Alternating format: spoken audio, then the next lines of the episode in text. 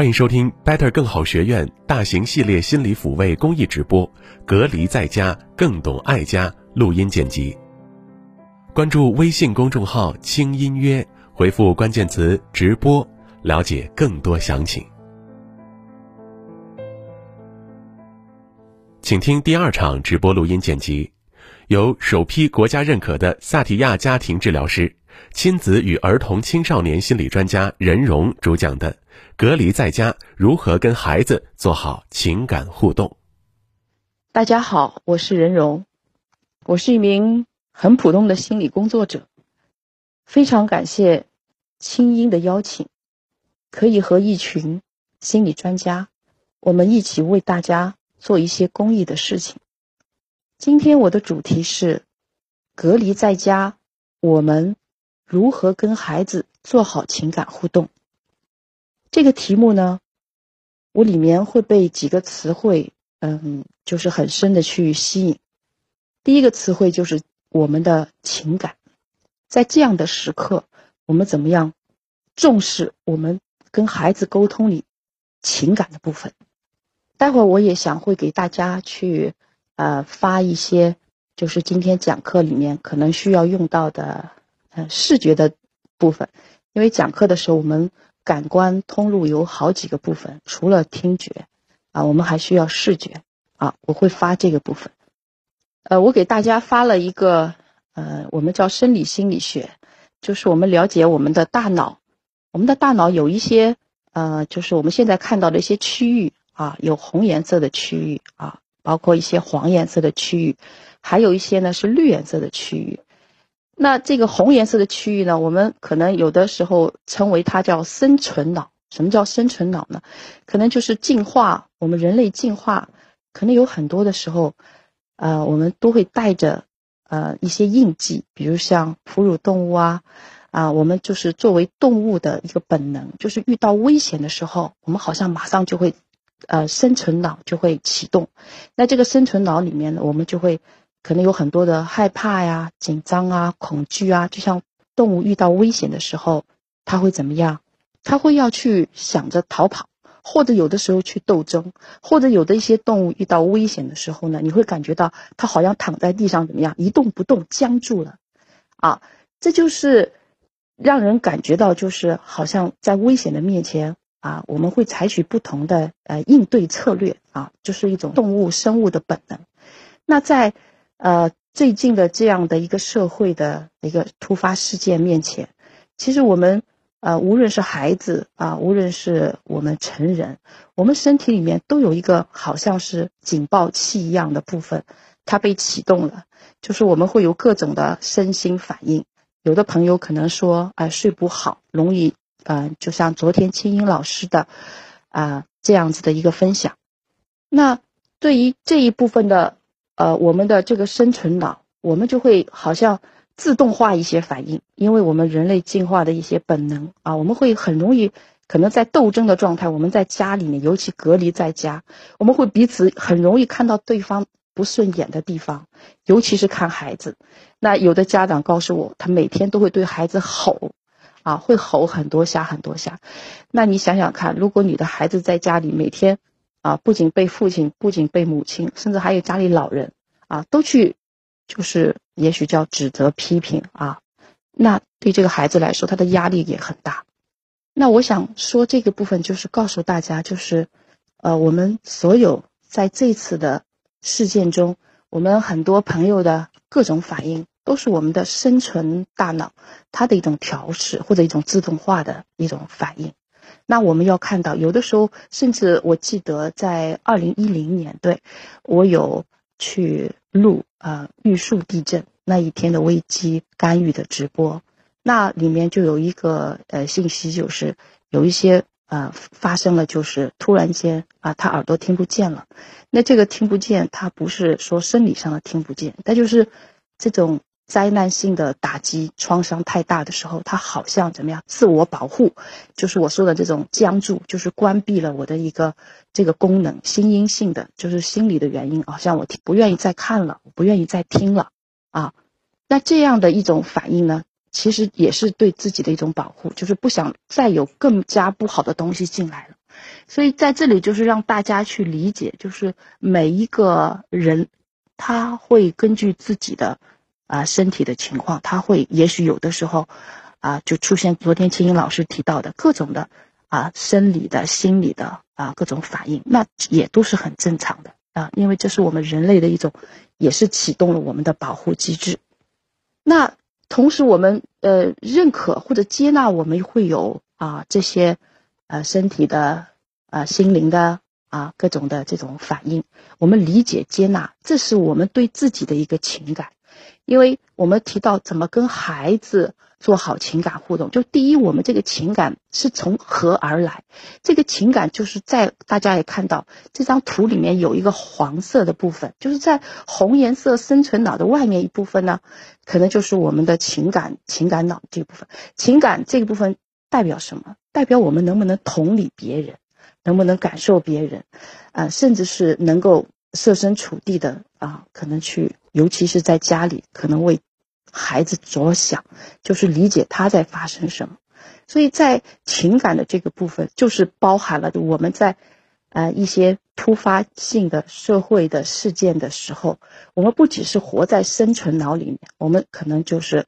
还要慢慢的从生存脑慢慢呃，我们要去用情感。啊，用情感脑的这部分，情感脑的里面，我会待会儿结合一些案例，因为我想理论啊还是需要和案例结合起来，因为我知道大家有很多很多的这种关于亲子互动的提问，我也想邀请大家，因为我们嗯是需要学习一些放松的，我很喜欢在我的分享里面带一些放松的冥想，所以我们现在也可以呃跟着我的。一些引导，我们先和自己的身体怎么样做一个链接，因为在生存脑的这种状态里，有的时候我们跟身体是失去链接的，啊，没有跟身体链接的。那现在呢，我想邀请大家，也是无论你这一刻是坐在哪里，啊，如果周围的环境还比较安全，啊，你可以呢闭上眼睛。闭上眼睛的时候呢，就好像我们从外面的世界可以把自己慢慢带到内在的世界。所以呢，邀请自己闭上眼睛的时候呢，也可以好像给身体做一个从头到脚的扫描，可以感觉下我的身体现在哪里还是绷紧的啊，紧张的，那可以从头开始，然后也可以再感觉一下。我们的肩呢，是不是也是很紧张？那如果紧张呢，我们就学习可以慢慢的怎么样，允许这个啊脖子动一动，去有意识的让我们的身体怎么样，好像在提醒他，嗯，你要放松，因为我们跟孩子沟通的时候，我们身体是紧张的，好像我们的心也是紧张的，对，所以慢慢的允许我从我的头观察，然后到我们的，也许是脸。脖子、后背啊，甚至是整个腰，因为我们最累的时候，有的时候就是在整个后背这一部分，就是我们承担了很多东西，所以整个后背有的时候是很硬的。那现在也允许他，好像我在用我的关心在关爱我的身体，允许我的身体这一刻被我自己先好好爱一下，因为我们总是好像被很多东西在牵拉着走。啊，被一些事件，被一些情绪，包括我们自己还有很多的情绪，所以有的时候我们的身体好像感觉不到，只是一个空空的这样一个存在。那现在你跟身体去链接呢，就是用情感这个部分，在好像让自己慢慢的有点这样的生命力开始啊，然后慢慢还可以再注意整个胸部。啊，我们呼吸吗？在紧张和压力下，我们的呼吸是紧张的。那，现在也好想象，在你的鼻尖呢，好像站着一个哨兵一样。所以你呢，去观察一下你的呼吸，是浅的，还是是可以稍微再深一点的？那我的呼吸是有温度的，那它是温热的吗？还是带一点冷的，所以这一刻我们都是和自己的身体在一起，这就是我们的情感我们的情感在我们自己的身体在运作。想象你这个呼吸，它可以再伸到你身体哪里？所以你好像也可以把整个前胸啊，可以把它好像像吹气球一样的，可以让它再膨胀起来。所以慢慢来，因为我们其实和我们的呼吸也是要建立一种感觉的，就是你有意识让自己更好的呼吸，好像这些呼吸是提醒你，我现在活着。而且我可以关照我自己，然后我可以保护我自己，而且每一次的呼吸里，我都有新的部分啊，新的新陈代谢，啊，新的也许是我对自己的祝福，而一些新的更好的能量在我身体里，所以也感觉我的呼吸是跟我的生命是这样的在一起，然后也会去留意一下你的四肢。有的时候我们紧的时候，我们的拳头都是握起来的，所以这时候也想象一下，好像你的两个手真的是像家里面挂着的毛巾，哎，它就是可以松松软软的，所以也可以把你的整个胳膊啊，包括腿，就像那个毛巾一样的松松软软的，在我们的身体里啊，不需要马上防御，要好像像动物一样的要去逃跑，要去战斗。而是跟自己有一刻说，我可以带给自己一些这一刻的安宁、放松和安全，由我自己给我自己。在做这些的时候呢，依然留意你的呼吸，因为我们习惯在生存脑的时候呢，我们是紧张的，所以有的时候好像放松了，可是出于警戒的，我们又会马上绷紧身体。所以带着这个意识，当你身体紧张，你就啊，轻轻的，可以再试着调整一下身体，就是那个紧张和放松，可以慢慢的去体会，你的肌肉、你的呼吸啊，这些，你好像和他们建立了一个像朋友一样的关系。尤其是孩子，越小的孩子，他会捕捉整个房间里、这个家庭里所有人的紧张。所以有很多时候我去啊讲一些呃公益的课的时候，有一些呃老人家会跟我说，我们的孩子很会生病哦，那我就会问你的孩子生病的时候，这个家庭发生了什么？然后呢，老奶奶说，哇，他爸爸妈妈吵架哎。然后我又问他，孩子经常容易呃生病的情况是跟父母有关系吗？然后那个老奶奶就说，对呀，有的时候夫妻两个吵啊。骂呀，然后当天晚上孩子就很容易一会儿咳嗽啦，一会儿发烧啦，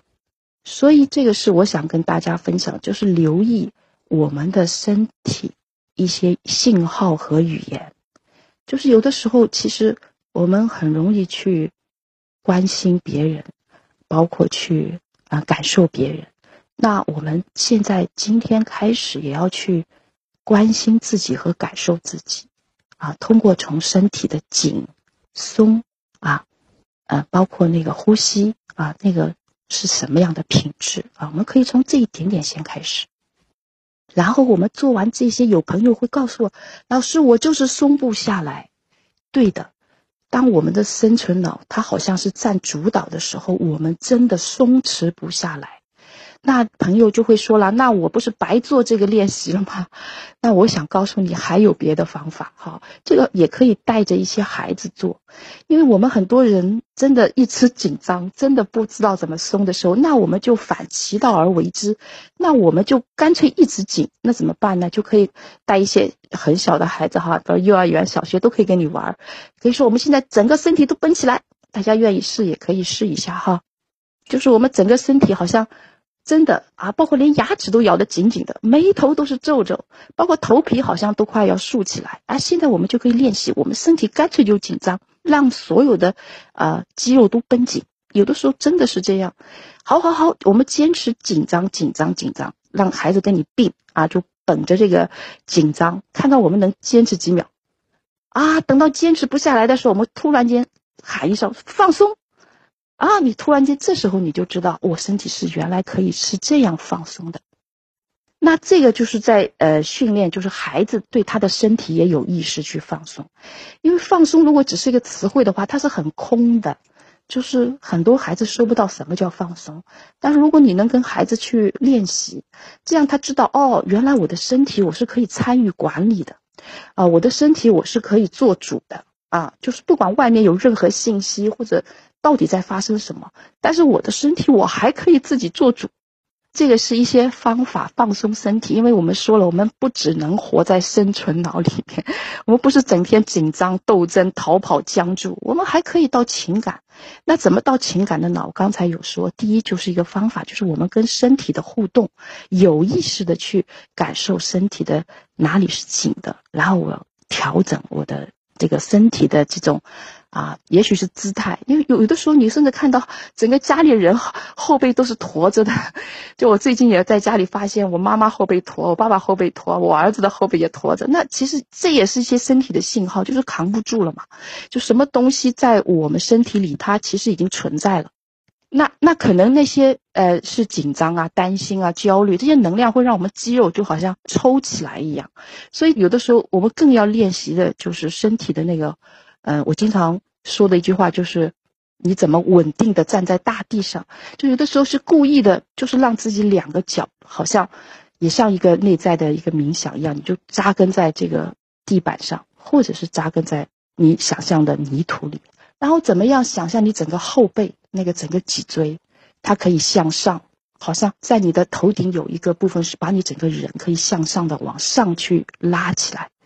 就是在我们内在总有一些精神的力量，是可以超越一切，所以在整个我们的情感上是对我们的身体要非常非常的关照的。一个是呼吸，一个是肌肉的紧张松弛，包括身体的姿态。我们是驼着吗？还是说我可以尽量让自己挺拔起来？哪怕在现在这样的状态里，我一天能有五分钟，我去练习一下，我稳定的、稳固的站在大地上，然后我挺拔我自己。我直立起来啊！无论现在在多难的一个情况下，由我开始，或者我在我孩子的面前，我可以作为一个成人一样直立起来。这种直立的状态是对孩子来说是非常好的影响。接下来要说情感的部分，就是我们非常要理解的，就是孩子僵住的各种状态。呃，有些孩子僵住了，你会感觉他们有很多情绪。你跟他去聊的时候呢，嗯，好像很难去打开它，或者很多孩子有的时候就是逃避，在一些压力下，或者像今天看到一些提问，很多人说隔离在家那些孩子整天抱着手机啊，我都对他没有任何办法，吼也吼了，就差真的就是 是要打吗？所以在这个情况下呢。你你就要不是停留在孩子外在的行为，因为隔离在家，我们彼此看到都是你做什么，我做什么。那我们用情感的部分，就是要穿越外在的行为到内在去。那个内在就是我们到底在发生什么？比如说，我们内心的需求是什么？大家来看，我们在情感脑，我们在用情感脑用什么？就是不停留在纠错。我们就像那个 昨天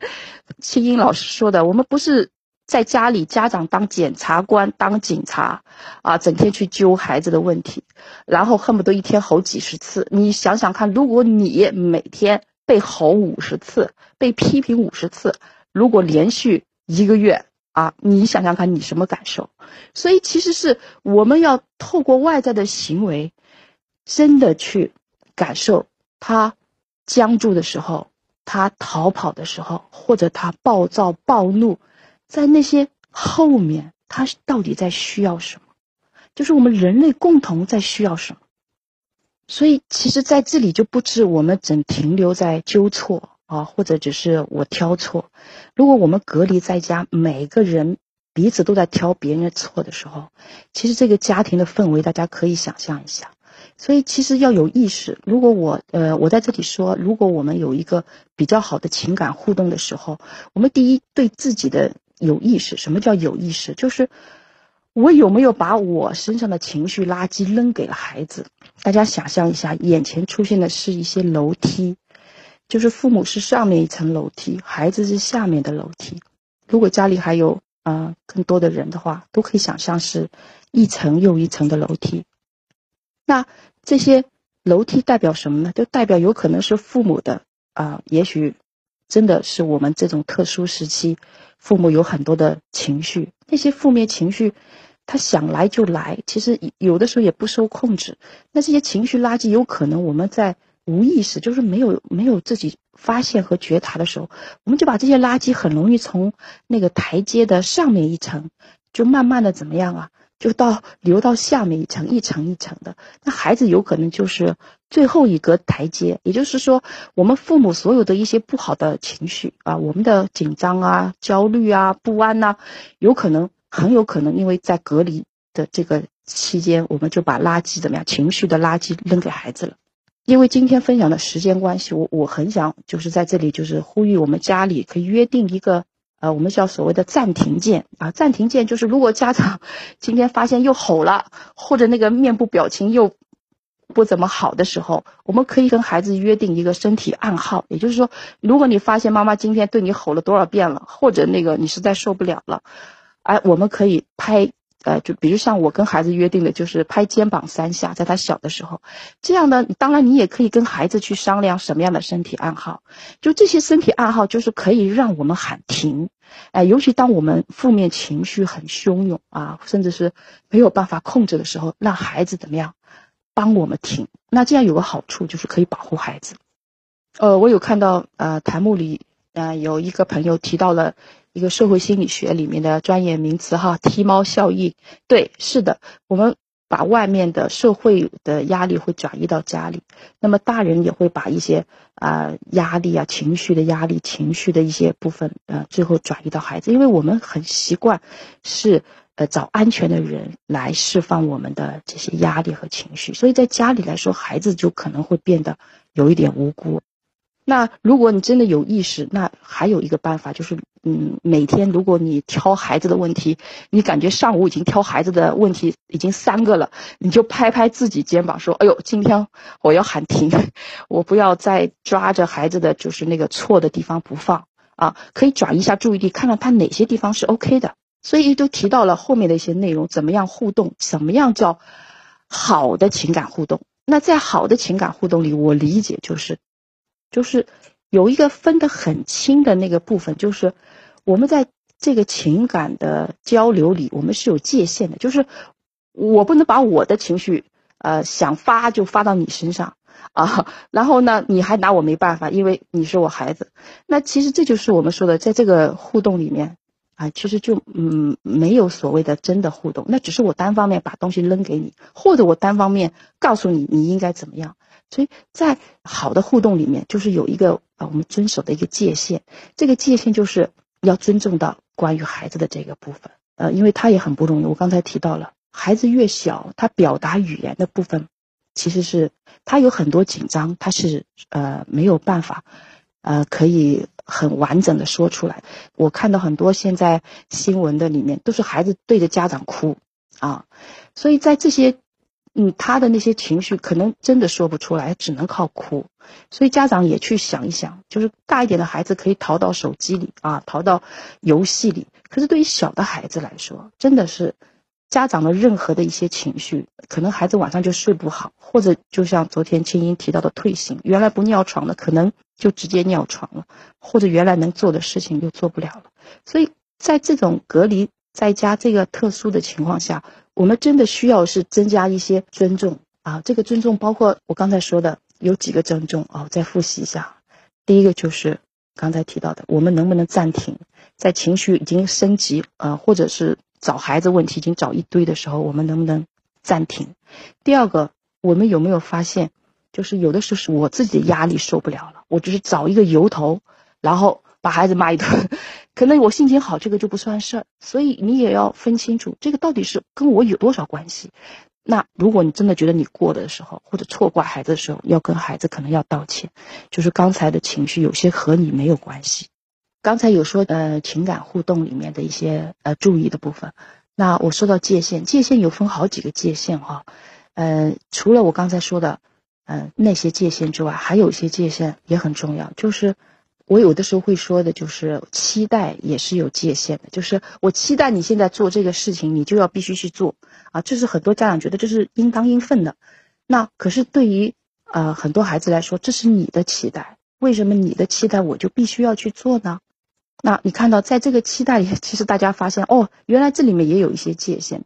那很重要，就是我们在情感互动里，怎么可以跟孩子好的互动呢？就有的时候你要去看他身上有什么今天不一样的地方。如果我在这里说，啊，大家去找孩子好的地方，那很多家长 脱口而出，我没有发现他有好的地方。呃，很多家长会，因为我们已经带着一些我们的，呃，也许的我们的期待、我们的要求，所以我们孩子一点做不到，我们很容易直接失望。那个失望会加重我们内在的，也许叫那个，呃，情绪的一些点，比如说崩溃，比如说沮丧。家长很容易马上沮丧了，或者很容易有无力感。为什么我说了他都不听？在这里就是让大家，就是有意识，就是我们。因为隔离在家，我们更需要高质量的沟通，高质量的一些，嗯，好的互动在里面。因为我在这里有一种感觉，就是我们没有办法影响外面的天气，我们也真的能影响社会的部分可能是有限的。那我们真的能做的是什么？就是我们可以在家里面搞好亲子关系，就这个关系，我们还是有机会去，呃，做些什么的。那在这个关系里面，就有一个调整我们。的那个注意力的部分，就是你注意是孩子做不到的地方，还是去调整他今天什么地方不一样了？就是在这个家里面，嗯，我们嗯可以发展一些新的部分，呃，特别多的新的部分在情感互动里面。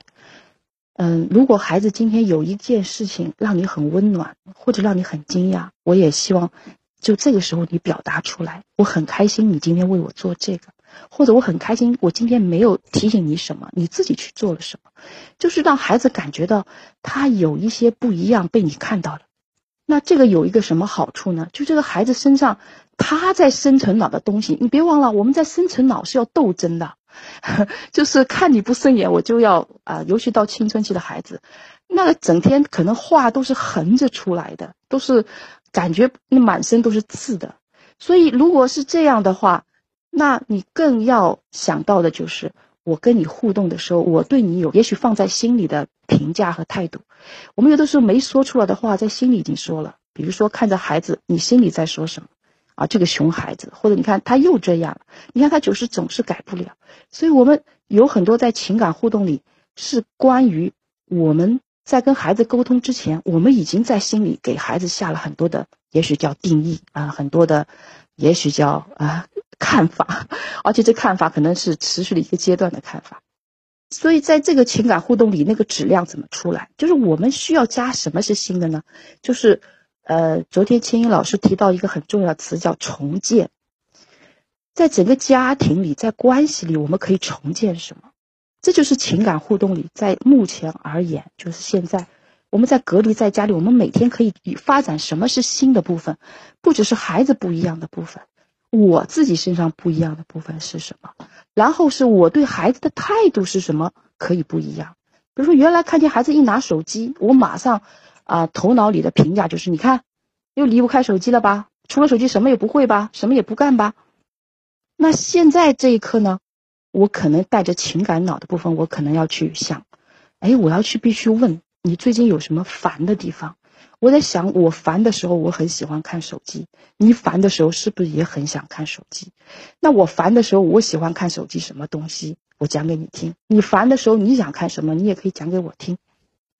这是一种我说过了，就是在尊重，包括还有一个平等，包括还有尊重界限。这个界限就是，不只是你烦的时候你会采取，我烦的时候我也会做这个事情啊。所以在这个里边，我没有说。你的就是不对，我就是要告诉你你怎么样怎么样，就是不只是在呃外在行为的告知剥夺，而是我们是平等的，你有烦的，我也有烦的，然后我们都好像在看手机，那这就是我们新加的一个我在态度上对孩子的不同，那我可以去征求他的意见，我去问他，我对他感兴趣，甚至我还可以，如果是青春期的孩子，我也会想听听他的想法，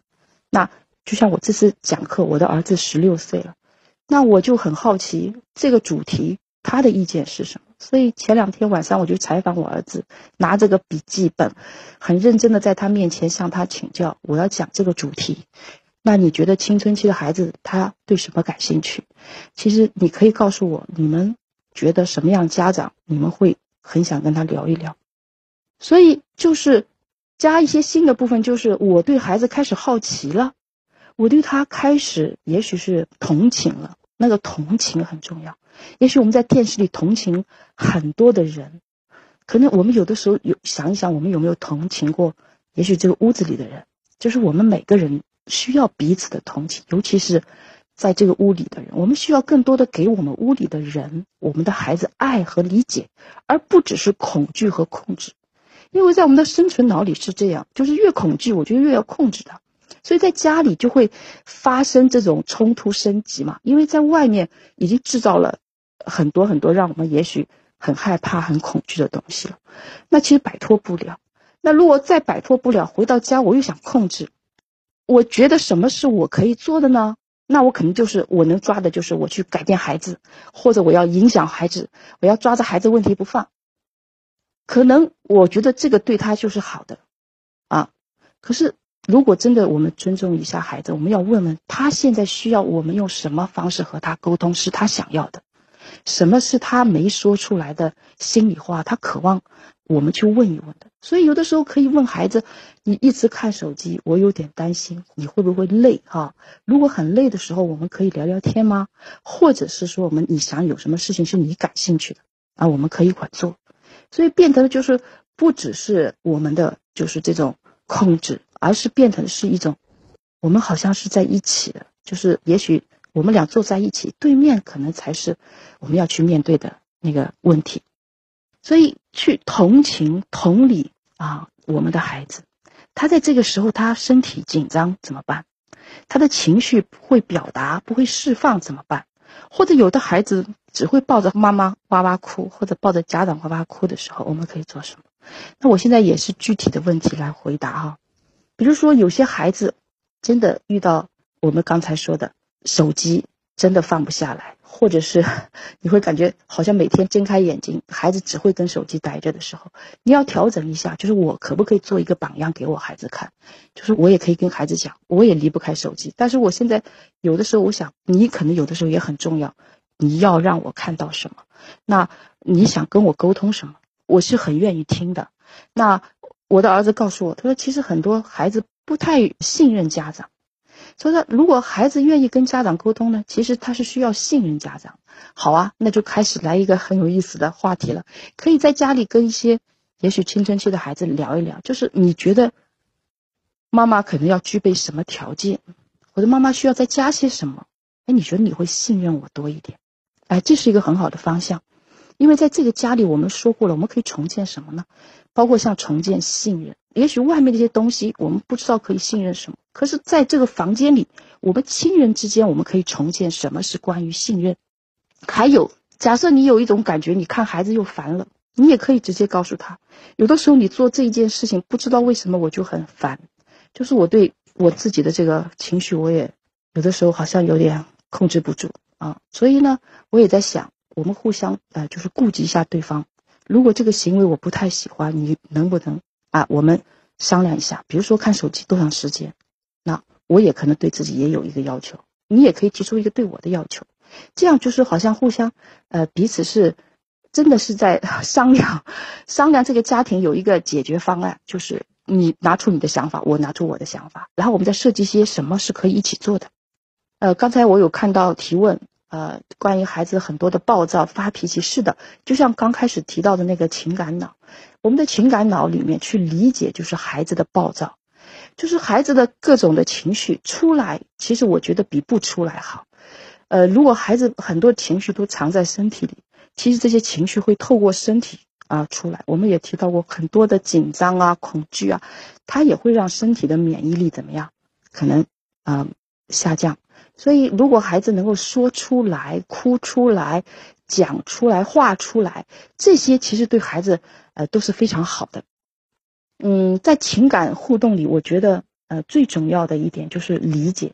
你怎么理解他的暴躁？所以，可以有的时候，如果是孩子是可以表达的，就直接跟他聊聊天，可以让他打比方说：“宝贝儿，你的，呃，暴躁最近像天气里面的哪一种啊？可以跟他说，你现在天气预报员，你把你的这个啊脾气预报一下给我们听听。这样就是好像家里是很活跃、很幽默的，就是每个人都可以向天气预报去报。我现在啊是怎么样怎么样？那有一个好处就是把我们的情绪外化出来啊，用打比方的方式外化出来，也可以像呃一些小一点的孩子，让他有情绪的时候给他。啊，一些色粉笔啊，就是让他去涂抹，让他的这些也许紧张，他就会挑黑色画出来；也许他是不开心，他就会用红色画出来，让孩子有一种感觉，就是我什么样的情绪，爸爸妈妈是可以理解的，我是能够被看到、被懂的。如果孩子真的在一些情况下，我刚看到有些爸爸妈妈可能是支持啊一些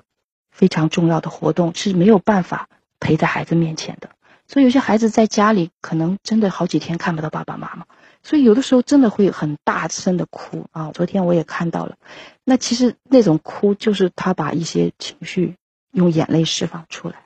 那其实家长有的时候我知道会看了很难受，但我们如果身边有亲人的话，多跟他身体的接触、拥抱、轻轻的抚摸他的后背，包括有的时候额头。包括呃临睡前如果有他喜欢的东西，把他的安慰物陪伴在他身边，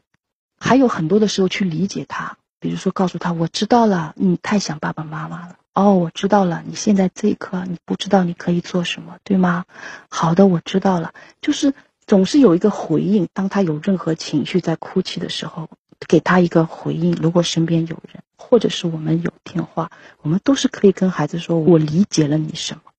其实，在在情感脑里面，我们最重要的一个部分就是我们理解了对方在发生什么。跟大家分享的就是，我也觉得这个家庭的在现在这个部分，我们可以呃重新再建构些什么新的部分。因为这个群里也有很多老人家也在听，那也为明天杨凤池老师的这个主题我做一下，也许铺垫吧。就是我们怎么样呃，在家里也许重建一一些新的部分，包括是怎么安抚老人。今天我小区里还有树上还有一些残存的桂花，然后把妈妈推出来的时候呢，就让她呃去 好像感受一下这桂花的香气，所以把桂花放在他手心里，然后这个把他口罩拿掉了，然后让老人家去怎么样去闻，去重新去闻那个桂花的香味。在这个部分是做什么？就是我们刚才提到，我们在生存脑的时候，很多感官是关闭的，因为我们在应对压力，就想活下来，所以有可能我们的吃吃不好，呃，就是嗅觉呀、听觉呀、视觉呀，包括呃味觉呀，这些感官好像都都被关闭了。当这些感官关闭的时候，我们的生命力、那个活力呀，啊，这些其实好像也是僵在那里。所以有的时候我们可以怎么样？呃，重新去啊。带入一些新的呃呃很好的一些部分，比如说增加一些新的嗅觉，啊，像我刚才带我妈妈去闻那个桂花，那这个部分呢，不仅可以对老人有帮助，那其实对孩子也是，跟孩子一起去做香喷喷的菜，带着你的孩子去享受自己做饭啊，去怎么做一道没尝过的饭菜，试试看能不能再多加一点没用过的调料，然后再去闻一闻。然后带着孩子闭上眼睛去嚼一嚼，专注在我享受这个那一刻食物，包括享受我去闻一朵花，或者享受我现在触摸一个新的那个部分。那这个好像我们在干嘛？我们在复活我们的感官，就是在这样的隔离的情况下，我们依然拿到的一个权利，或者是我们的一个能力，就是我们重新复活我们的身体，复活我们的感官。啊，无论是对老人家还是对孩子，包括对我们自己，都是可以的。这些复活、这些重建，就是我们能为自己做的。所以，包括呃，如果呃，就是对一些孩子最近情绪啊不太呃稳定的，也小孩子可以跟他一起，我们练习，就是如果家里有那个面粉，那可以跟孩子一块捏一些东西，那就是触觉，就是我们的压力很多的时候在呃，可以透过触觉这个部分捏呀。揉啊搓啊这些可以，或者是，呃，临睡前爸爸妈妈把孩子当一个小饺子，我们说我们要煮饺子啦，我们可以把孩子跟他玩儿，让他裹在床单里，裹在被子里，然后我们再滚啊挤压，在触摸孩子皮肤的时候，那个压力就可以透过皮肤释放。所以我也是很希望家长就是很有意识的跟孩子身体有链接。当然，青春期的孩子你要尊重界限，你想去拥抱他，他不一定需要。所以这就是我说的，我们在情感互动里。我们重新构建我们的感官，我们去享受我们的食物啊，也许很难，但是是一点点开始。包括你允许呃去给自己买一束花啊，就像今天我让我妈妈也去抱着一朵鲜花啊，让她就是 美滋滋的感觉，就是就是一些新的东西在一点一点加入进来。那这样有一个好处就是。好像我们是可以为自己做到什么的，因为我们生存脑里面很大的一个部分都是被动反应，就是外面有什么刺激来，那我就要么打回去，要么逃跑，要么僵住。但是真正的情感加进去，就是我理解我发生什么，我同情我发生什么。好，现在呢，我在呃回答一些问题。我有看到后台给我的一些问题，那我看到有一条就是，我想跟孩子，比如说搞好关系。但是我感觉孩子怎么样？嗯，他其实叛逆期啊，提到了十二岁的孩子在叛逆期，我该跟叛逆期的孩子怎么办？叛逆期的孩子，大家一定要知道啊，嗯，我是这样理解的，就是其实每一个孩子在叛逆的背后，都是有很多心理需求没有被看到和没有被满足。还有一个部分呢，就是很正向的去理解这个，因为叛逆这个词一听好像是一个很负面的词。但是其实叛逆这个词汇后面也有一些是好的部分的，我觉得在我们今天讲到情感互动的时候，就是我们一定要发展什么呢？呃，不是这个就是好，那个就是不好，不是我们心理学说的非此即彼、非黑即白，就是你是很有弹性的去看孩子呃发生的一些部分。我觉得叛逆里面有一个好的部分，比如说他会尊重自己的界限啊。有的时候我们家长过度的干涉或者过度的控制、过度的命令。或者过度的把我们的要求强加在孩子身上，我们对这个没有意识啊，我们觉得这是应该的。可是孩子当他叛逆的时候，他其实是在告诉你，对不起，我想尊重我自己，或者是想提醒你，你说的那个不是我想要的。所以这样去理解这个叛逆里面，就有一个提醒我们：我们用的这个方法是不是出了问题，或者我们沟通的这个品质、沟通的质量是不是有问题？那有可能不是是要改变孩子，而是要我们反思，我们可以改什么东西。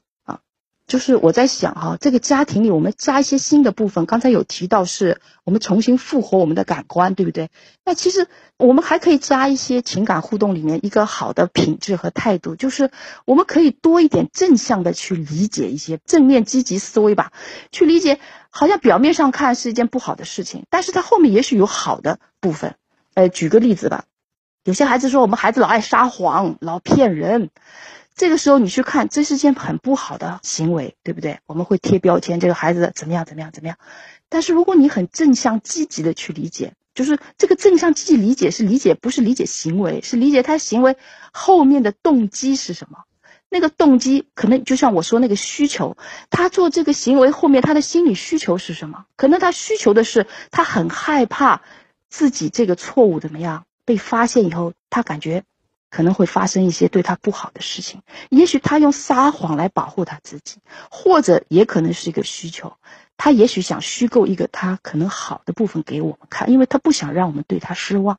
所以你去看，在很多孩子的行为背后，我们怎么带着情感去理解他可能什么需求没讲出来，他是用猜，他想让我们去猜。所以有的时候你也可以跟孩子直接聊，就说我在想你有一些你心里的一些需要需求，但是你没有告诉我，我总猜，我怕我猜错，你可不可以直接告诉我你真正想要些什么？啊，或者说你希望妈妈用什么方式和你沟通？所以其实因为这段时间的隔离，就是特别让我们有一个直接面对孩子的机会。这个直接面对就包括我们要面对。我们以前用的一套方式没用，或者是因为这个近距离的接触，我们反而怎么样？冲突更加的，也许叫升级或者夸大了。那这个时候就是停下来，就像我刚才说的那个暂停，我们要停下来反思，就是什么我用了没效果，为什么还要用呢？那我还可以在什么不一样？然后我这边还有一些朋友，除了呃青春期的叛逆啊，还有提到。疫情期间，孩子在家学习不用心怎么办？我还是那样的一句话，因为我们在外面，我们其实好像可以做的事情太有限了。那我们怎么办呢？我们有很多的，我越对外面的事情无能为力，那可能另外一个反向，我就越要抓住什么能让自己获得安全感，或者叫我很有力量的，或者叫控制的，就是我还能做什么是我可以的。那其实最可能的就是我们管理孩子。所以在疫情期间，我们会可能不自觉的就什么呀，真的是，呃，让孩子要按照我们的方向做。那这一点你一定要小心。我刚才前面有提过，就是我们对孩子有很多期待和要求。可是我说过，我们的孩子不是生下来为了满足我们所有期待而来到这个世界的。所以这是你的期待，这是你的要求。他如果不听也是 OK 的。啊，这就是我们说，可能家长一听，可能马上就要反驳我，或者要，可能要骂我几句。但是我是想，真的，如果是想想我们小的时候，我们家长对我们很多要求，我们也是不听，因为那个要求跟我没关系啊。为什么我一定要为你的要求去做什么？除非这个要求也是我想要去做的。所以，呃，我在想，我孩子特意昨天还给我去找一个，呃，呃，心理的一些呃。信息和报告给我，告诉我，如果家里每个人是一个圆圈，那这些圆圈，他们碰撞在一起的时候，总是中间有一个部分可以重合的。那他说，这些重合的部分，就是家长跟孩子其实可以共同赞助的、共同握手的那些点。也就是说，好像你的要求、我的要求是不一样，但是如果我们的两者中间总有一些部分是可以是碰撞在一起的，比如说。你让孩子啊不要看手机，这样子怎么样怎么样？但是孩子可能身体里面他也有一个部分，他可能希望的是你关心他，你爱他。所以在这个时候，也许你要传达的信息不只是说你不应该看手机，你看手机多长多长时间，而是你要去传达的是爱的部分。我很想。就是心疼一下你的眼睛，或者我很想现在去抚摸一下你的那个后背啊，我觉得他很累，他一直弯着，我有点心疼你的啊颈椎，心疼你的，也许是脖子，我心疼你的眼睛，我想让你的眼睛看远处，好吗？这就是家长跟孩子在有些什么点上，我们是可以达成共识的，或者是可以站在一起平等的去，就是我尊重你，你尊重我，然后我们可以去做到什么？所以这个中间那个点就是爱。就是我要感觉到你在爱我，我感觉到你在关心我，我感觉到你在真正的看到我是谁。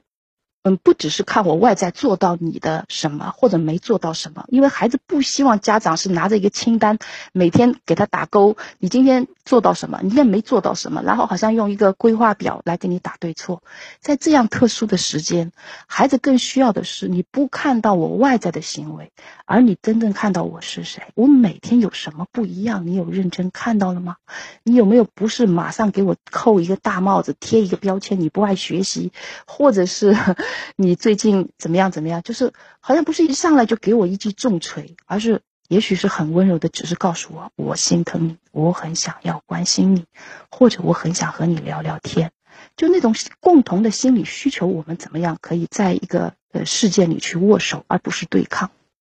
最后，我想再回答一些问题，有些相似的问题哈，就是，呃，这样的特殊时期怎么样教育才肯听话？完全不听指挥怎么办？一样的，就是无论他是小不点还是大的孩子，他都有自己的独立意识。就是，而在我们家里面，其实有的时候，当我们过度亲密或者过度亲近的时候，我们就觉得孩子就是我的。也许在潜意识认为我我说的你就必须听，我是为你好。那其实有的时候去想一想，就是孩子他真正真的想要听到我们什么？其实孩子有的时候他希望我们是按照他想要的一些沟通方式去沟通的。呃，其实很重要的，我呃在这个沟通里面有提到，就是在最后。这个时候，我们呃不要只是抓孩子的这个没做好，那个没做好，因为我们的很多担心是爱的一种表现，啊，很多爱我们不直接说出来，我们都是我们担心你现在不学怎么办呢？你现在懈怠，别人都在学怎么办？就是我们好像就在制造很多恐惧，所以呃，直接有的时候我在想，在最后一方面想分享，就是在我们的情感啊互动的时候，有意识就是把担心变成祝福。就是如果你在担心啊，孩子好像嗯不听话，我孩子有点任性，或者我孩子呃怎么样怎么样，你可以把这个担心变成，也许是一个每天可以做的一个，其实是一个很好的祝福，带着爱的祝福。我祝福我孩子，他到底要做什么？就是我们在家里面最近的话，可以把担心的语句啊变成是祝福的语句啊。例如哈，比如说孩子 看手机你头疼，你也可以带着玩笑，带着一些幽默，说我祝福你，明天你的手机可以有时间休息一下。或者有的时候孩子写作业，你觉得最近不怎么爱写，也许你可以也是啊，就是轻松的跟孩子说，我其实很想祝福你，祝福你的作业有时间被你想起来。啊，就是带着一些幽默，呃，或者有的时候有孩子很小的时候，临睡前他可能有些紧张啊，或者有些没办法放松，那我们都可以有一个仪式在睡前，啊，跟孩子，也许很小的孩子，你说我在你额头下亲三下，啊，你今天就会睡得很好，或者我祝福你今天晚上做一个怎么样的一个美梦，就是在这样的一个特殊时期，我们是要有一些爱的仪式的。啊，爱的仪式包括彼此的祝福，也可以每一天早上当着孩子的面，真的就是祝福我自己啊，今天身体棒棒的，我祝福今天妈妈心情好好的，就是从每一天的早晚的，也许是祝福这种简单的仪式开始，就是把我们的担心的能量变成也许是爱的能量，因为担心背后其实就是隐藏爱，只是我们的父母习惯是用担心来表达爱啊，这是我们的一个好像 就是一种。烙印一样，家长爱我们，就是我担心你啊，怎么样怎么样？但是其实他为什么不表达？其实我信任你啊，我对你很放心啊，其实都是一样的能量啊。但是我们习惯是用担心代表爱。好啦，最后结束的时候呢，我也在想，我还可不可以跟大家再做一点点放松的，也许叫身体的训练，或者叫打开心的一个，也许叫小的冥想吧。嗯，因为我总觉得我们其实跟情感联系的越多，好像我们这个神经就被训练了啊。因为我们不只是马上，呃，条件反射到生存脑，我们是可以慢慢训练我们总是在情感里面待得更多、更久一点。最后这一刻也是邀请你啊，没有音乐哈，但是你也可以用你的方式，在你心里想起你喜欢的音乐。所以闭上眼睛，好像这一刻。你愿意的话，你可以躺在海边，或者躺在月光下，或者你去冥想你喜欢的地方。所以这一刻，在你的情感世界里，你好像是无所不能。你可以在你的美好的世界里，无论你把自己放在你想处的任何环境里，你知道这一刻，你可以和自己是安全的。然后还是这样，如果你在海边，那你就可以想象你的呼吸像海水一样，一起一伏。如果你冥想你在花园，